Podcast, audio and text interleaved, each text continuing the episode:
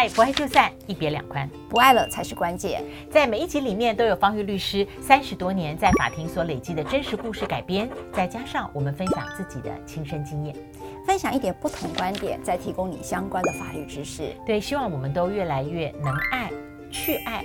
即使不爱就散，在这样的世界里面找到更完整的自己。不爱就散，每周二四晚间八点首播，欢迎大家订阅、按赞、开启小铃铛。对，而且每个星期也同步更新在各大 Podcast 平台，你就搜寻“不爱就散”，让我们的声音来陪伴你。大家好，欢迎今天再跟我们一起听听不爱就散的真实生命故事。老师好，我在想你要干嘛？其实有时候都不觉得不要介绍方玉律师，因为都是他讲我在听，哈哈哈。主客陪宾啊。好，那今天我要讲的，之前我就跟方玉律师说，我好想赶快谈这一集，因为我很多朋友，嗯，他们都有这样的一个，你说是难题吗？反正就是会跟我们聊到这样的事。嗯，你朋友多吗？有没有？客户之外，案例多，案例多，好。哎，客户都。呃，当事者这样居多，好像朋友比较不会跟我讲这个，因为他一讲我就说，哦，你要首付我咨询费嘛。哎，你不要以为都想交个律师当朋友，哎，律师很清楚的。对对对，不要记账单给你，聊完天我就记账单给你 啊。好，好，这对这样是这样啦，就是这个老先生啊，呃，他其实就是妻子上就是上偶了哈。那上偶之后，当然你也知道，就是呃。成年的孩子们呢，当然呃就会觉得说，哎，爸爸终究是独居嘛，不想要让他独居，然后自己又成年，又可能学业啦，或事业，或婚姻啦，哈，也照顾了，照顾照顾不照顾不了这个老爸啦。那所以呢，就呃就请了一个阿姨来帮忙，哈。那你知道那个，就说你知道吗？日久会生情嘛。那后来爸爸就说他要娶这个阿姨，好，这个某某阿姨哈结婚。哇，这个孩子们就炸锅了，哦，就呃，意见一致的都觉得意见一致的炸锅了，对，就觉得说，爸，你你是被洗脑了吗？哈、哦，你就让他父父母子女关系倒过来了嘛，嗯，对不对？嗯嗯、你小孩要结婚的时候，你会觉得你选择什么对象，对不对？这不是一样吗？都一样哈，所以爸爸老了，你也觉得他像孩子，好像是不会看人一样，哦，就是，哎呀。这爸爸好，好对，然后都觉得说你是图我爸的钱，对吧？嗯、对吧？我听到的 assumption 都是这样，对吧？都是这种观点嘛。嗯、他说不然怎么年纪差这么多，爸爸也不怎么样，你干嘛跟我爸结婚呢？然后又觉得这个隔差，我们前前几集有提到隔差婚嘛，哦哦哦哦、对不对？就是资历跟这个就是相差很远，所以呢，这个兄这个孩子们都反对，但爸爸就说。我就想跟他结婚啦！哦，你知道脑袋还清楚的时候，还能跟我讲这么清楚哈，所以就结了这个婚。但结婚没几年，这个爸爸真的中风了，哇，就是身体真的往下滑。所以在看到这个的时候，这个孩子就把这个爸爸就说：“阿姨，你都没有照顾我爸，好，早上都还去跟别人在那边吃聊天。”下午呢，去公园运动，好，就把我爸爸晾在家里。你给他吃这什么，你就要开始挑剔了。嗯嗯，好，那就讲着讲，他说：“爸，我告诉你啊，阿姨怎样怎样了。”就开始耳根子一直咬，一直咬了哈。然后接下来就把这个爸爸给接走。哦，是不是怕阿姨躲产啊？是啊，就是这么想嘛。那可是问题是法法律上他们是夫妻耶，那你怎么把夫一方带走嘞？对，那。这样把爸爸接走之后，那阿姨就要去家里，就是要看这个看他先生嘛。但是这个这个当然同住方的这个孩子是不愿意让这个阿姨接触他的，所以这个阿姨也非常非常的落寞了哈。那后来最后就是爸爸在孩子的鼓舞之下，离婚啊，送了一个离婚案子进来。什么嘛，哎，对，但是阿姨的。这叫人权吗？还是在哪里呢？嗯，继续。后来这个阿姨当然就觉得说，她不相信她，她真的不相信老先生对她诉请离婚了，因为也知道老先生个性是温和的，那也他们两个的感情到底做到多少，他他一定知道的嘛。嗯，所以一开始呢，其实这个老先生都没出面，那当然我们都很希望老先生你就出面说嘛。那那个阿姨就说。如果他说真的是他的意思，他就离了。结果呢，后来这个老先生就真的就出面了，在法庭上啊，就是还还哦哦，就说我要离婚啦，你对我这么糟啦，你知道被洗脑久了就觉得。其实某某个时候我不知道啦，有有时候就是判断力差了嘛。嗯、对你就是这么糟啦，你跟谁谁谁去干嘛去了？然后你给我吃了什么东西了？就话就说的难听了嘛。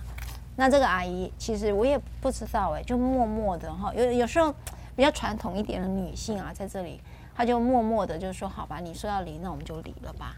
那当然这件事情为什么非离不可？那在我的观点，第三人观点就是还是跟财产有关啊。嗯，对啊。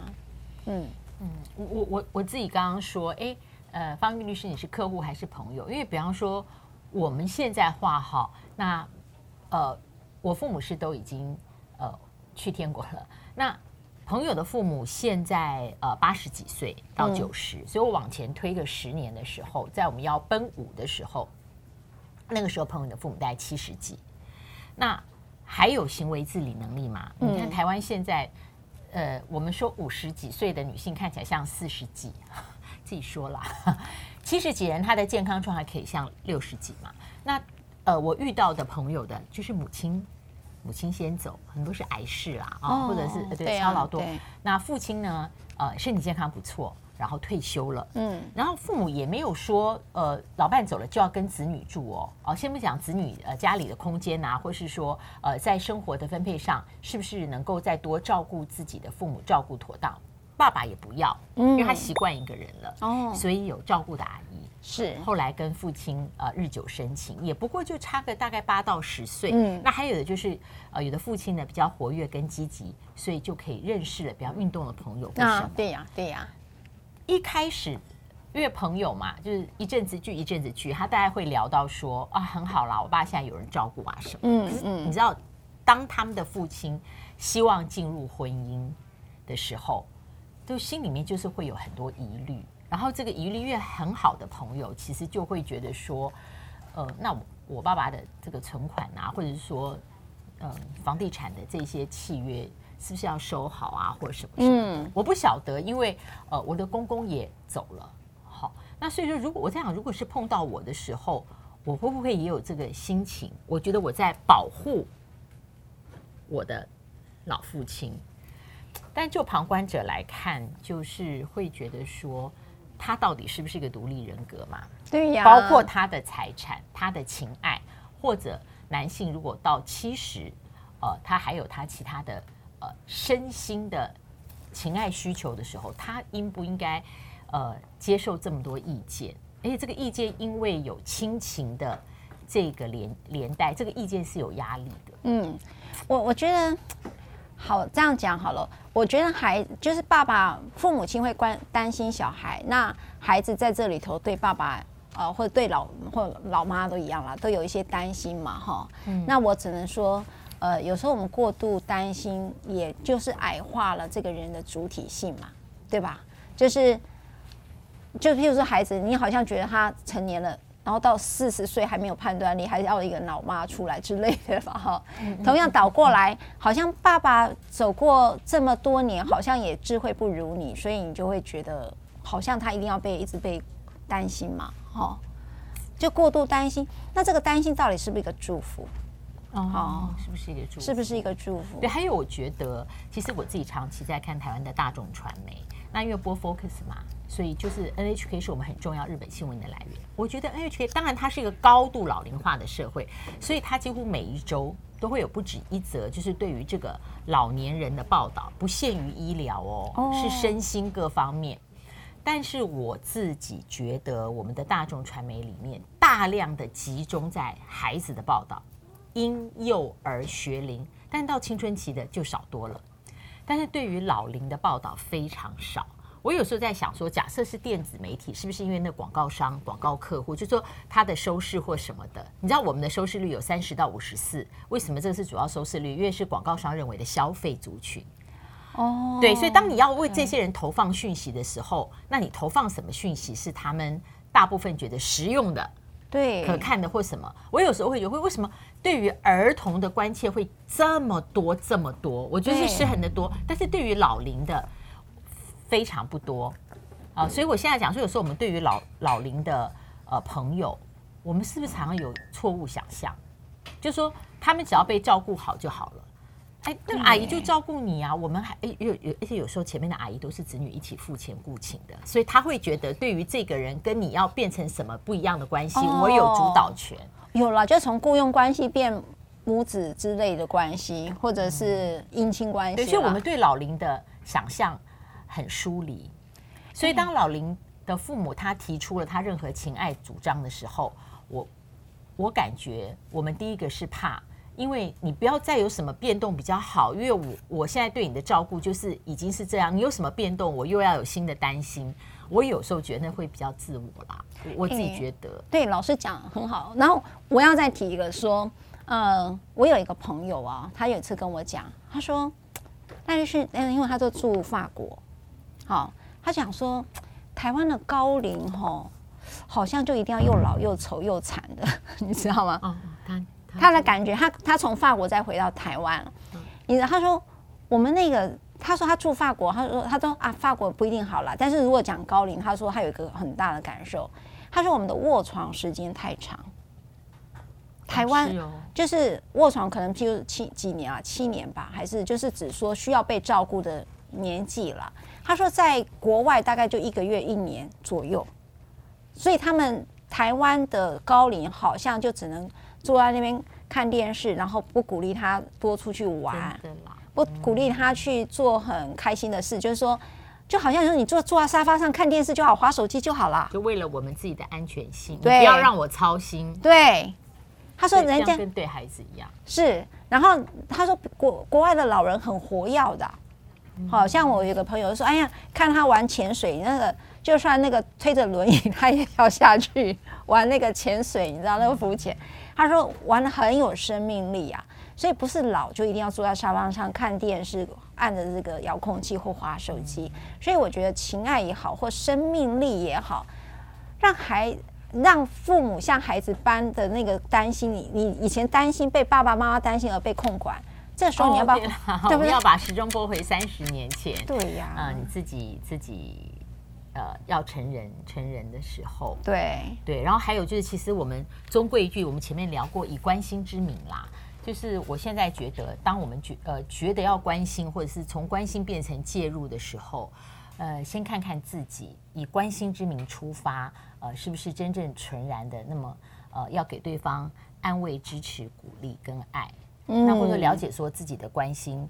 那个想介入的出发点有没有一点是嗯跟自己的呃自我利益有关？都会有啦，都会有。就是不要把关心变成你干预，跟跟你的关切，那个不会是关心，也不会是用担心。哈、嗯，那个关心是一个叫关系，是什么？爱的关系，爱的关系，你会希望他快乐吗？对吧？就是不要想象，就你不要疏于了解，然后最后想象错误，然后想用一个最简单的判断，不然我觉得你对每一个年龄应该都有情爱的渴望。我们不要认为只有我们自己在某一个人生段，那个情爱的渴望才是有政治正确的。嗯，这是我的感想。同意，我同意啊。所以我们有个老师上次讲，我们说老人要防他被诈骗，他说那是他的钱，你为什么？我们那个一个老师在做，他就在做引老族的这个。哦、他就说：“你怎么一直在谈老人被骗？不是就是他的钱吗？他要自己判断，自己负责，对吗？他自己想给谁就给谁呀、啊。他觉得他这样做好了。那我们在刚才讲法律啊，在这一集里面要去提到，有时候呃，某种程度孩子。”担心的当然，为什么会那个案子会用离婚来处理？我并不是代表说那个故事的当事者是这样，但是确实会有个法律上呃大家可以理解的一件事情，也就是说继承权除了配偶以外，第一顺位是直系血亲卑亲属，好，就是以子女嘛，好，对不对？好。那第二个就叫父母，好，第三个顺位兄弟姐妹，第四个顺位是祖父母。那换句话说，有人说，那是不是全部人都是要叫继承人？哈，就我举这个刚才那个例子，那也就是这个爸爸跟这个他的孩子就是。加上配偶，全部就是他的继承人，所以不会又跑到什么兄弟姐妹一起来分他的遗产哈。那他就是配偶加直系血亲背亲属。譬如说，他有三兄弟姐妹，他的孩子如果有三个，那再加上配偶就各四分之一，这是目前继承的一个分配方式。那刚才那个阿姨不见了，所以配偶在没有，就从四分之一可以变三分之一。好，如果真的在法律上要去评价的话是这个，但我相信他们不是这个意思啦。我只是借由他的故事来讲一点法律的概念而已。好，今天非常谢谢大家跟我们在一起啊、呃，分享这个生活里面会碰到的经验。呃、嗯，我们其实都有看大家的留言，都有看。那我最觉得最温暖的是，有的时候楼下的人会。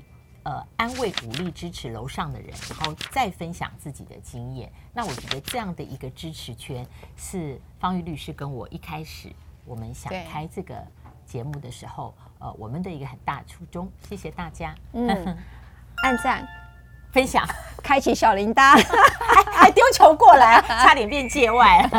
好，我们下一次再会，拜拜。拜拜。